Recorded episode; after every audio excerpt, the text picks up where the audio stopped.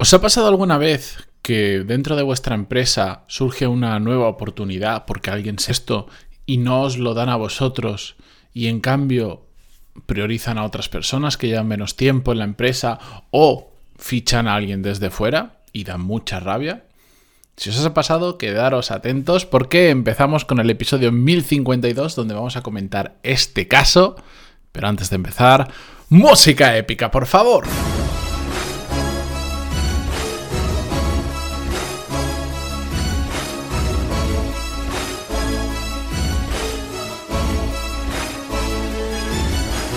Muy buenos días a todos, bienvenidos, yo soy Matías Pantaloni y esto es Desarrollo Profesional, el podcast donde hablamos sobre todas las técnicas, habilidades, estrategias y trucos necesarios para mejorar cada día en nuestro trabajo. Me escribía la semana pasada un oyente que me pedía estar en el anonimato y que no voy a leer el email tal cual porque era un poco largo y os lo voy a resumir. Y también por un motivo que es que lo voy a contar de forma genérica y os voy a explicar. Me contaba su situación, me decía que bueno, que es ingeniero, que llevaba años trabajando en una empresa y que se empezaba a sentir estancado y que había una situación que le frustraba mucho y era que, bueno, se había quedado una posición libre dentro de la empresa y su empresa decidió, en lugar de mirar dentro de lo que ya había actualmente en la empresa de personas que pudieran ocupar esa, esa posición, decidieron mirar hacia afuera.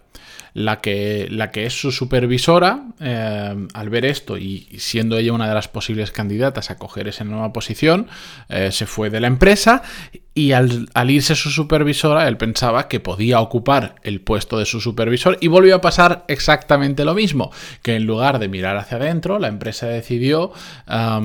bueno, sí miró hacia adentro, pero eligió a una persona que llevaba menos tiempo en la empresa, que tenía menos experiencia. Y esto a, a, nuestro oyente del podcast que nos escribía, pues decía que, que, no le gustaba nada la situación, que le hacía sentir mal, que le hacía sentir como que no era capaz de seguir creciendo, eso le llevaba al estancamiento y al no sentirse cómodo eh, trabajar donde estaba trabajando y de hecho me contaba que estaba buscando nuevas oportunidades, pero que bueno, que todavía en, diferentes entrevistas de trabajo había ido había ido pasando diferentes etapas, pero no se terminaba de cerrar eh, ninguna y eso le generaba pues esa sensación de frustración. Varios matices que hay que hacer antes de comentar esta situación.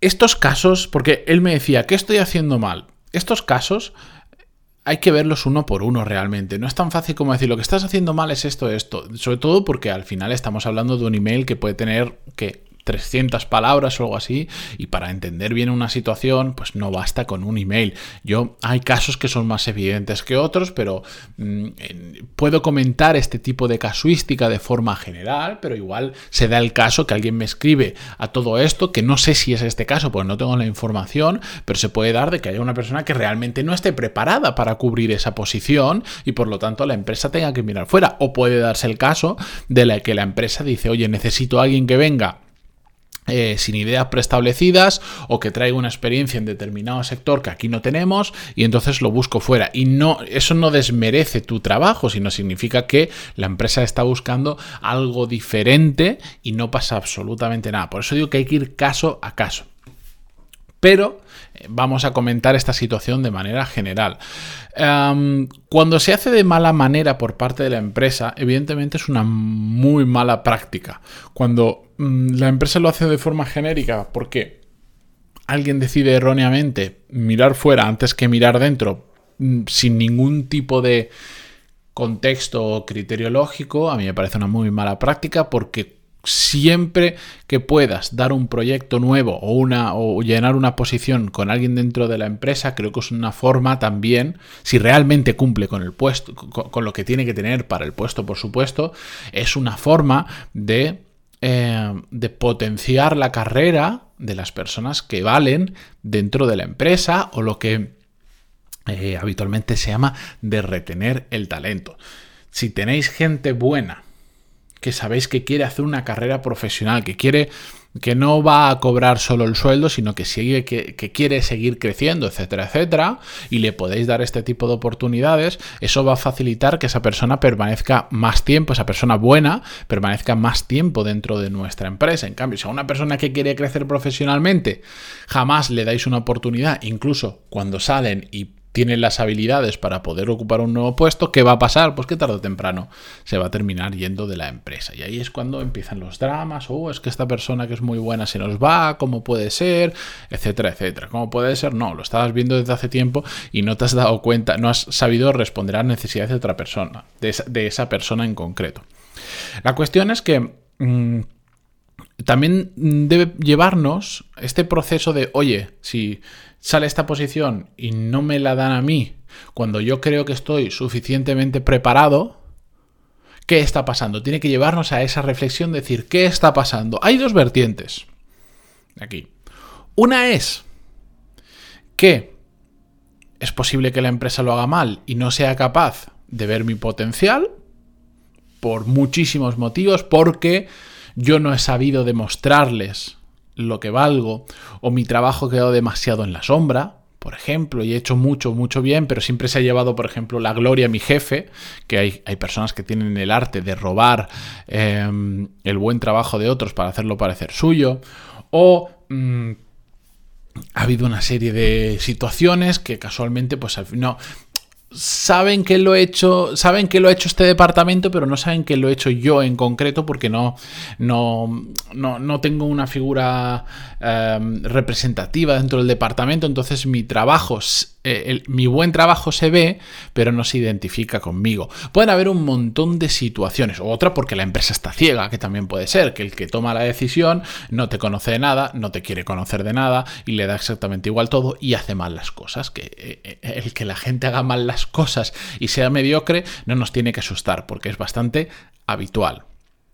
Ese sería un lado de la reflexión y eso nos tendría que llevar a pensar, oye, pues si la empresa en la que estoy no es capaz de ver mi buen trabajo, uno, o me molesto más en hacerlo ver, no solo vale con trabajar bien, sino que la gente sepa que trabajas bien, en base a un buen trabajo, si no es vender humo.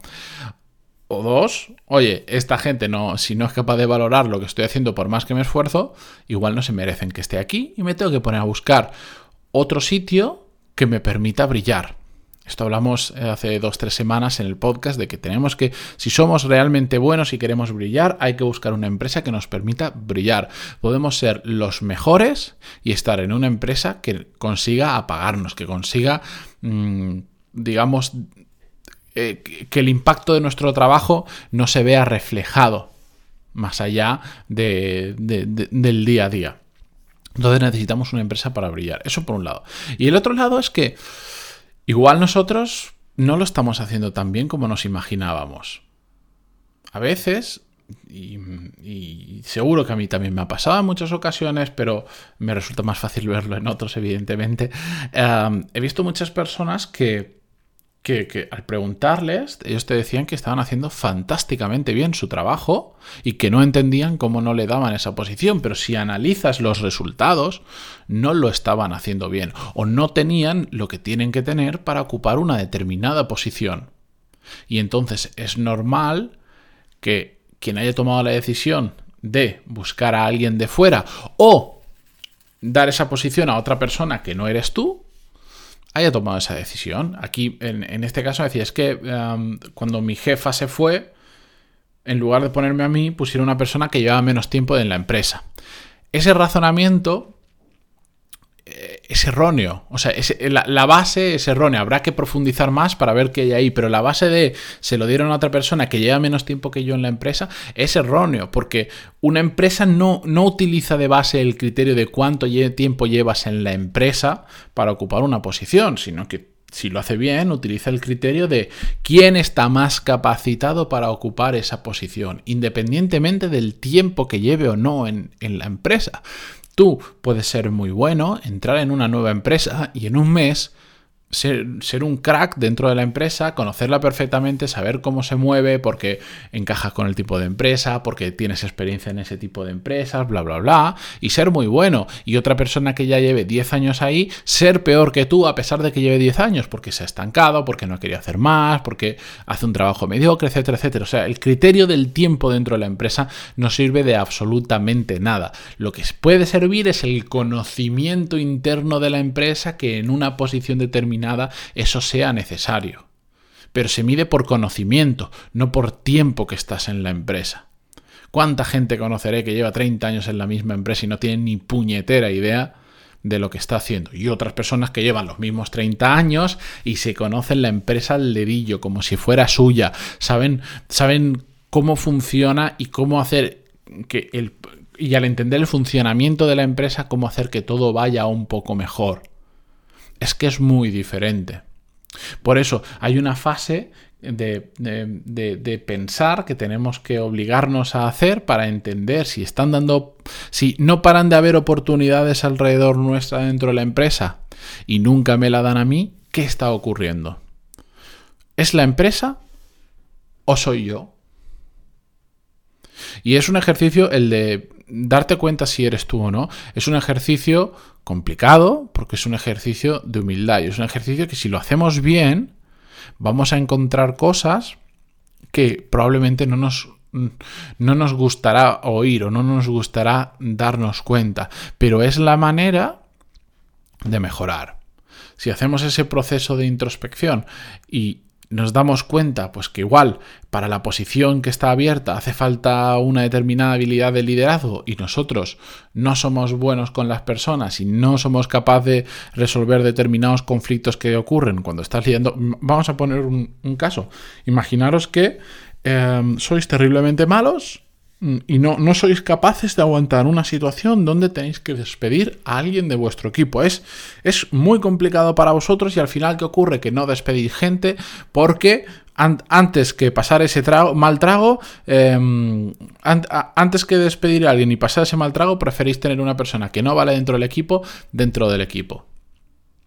¿Qué pasa? Que no estáis preparados para liderar un equipo, porque lamentablemente es una situación, la de tener que em, cambiar personas dentro del equipo, que se da con más o menos asiduidad.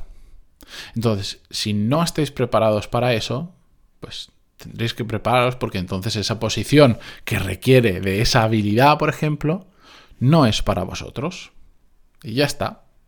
Es así de fácil, pero ahí donde podemos ver un problema, yo siempre veo una oportunidad. Bueno, pues si yo mejoro esto, sé que voy a poder acceder a un nuevo tipo de posición. Más tarde o más temprano, en esta empresa o en otra, digamos, desbloquearé un nuevo nivel en el que me puedo mover.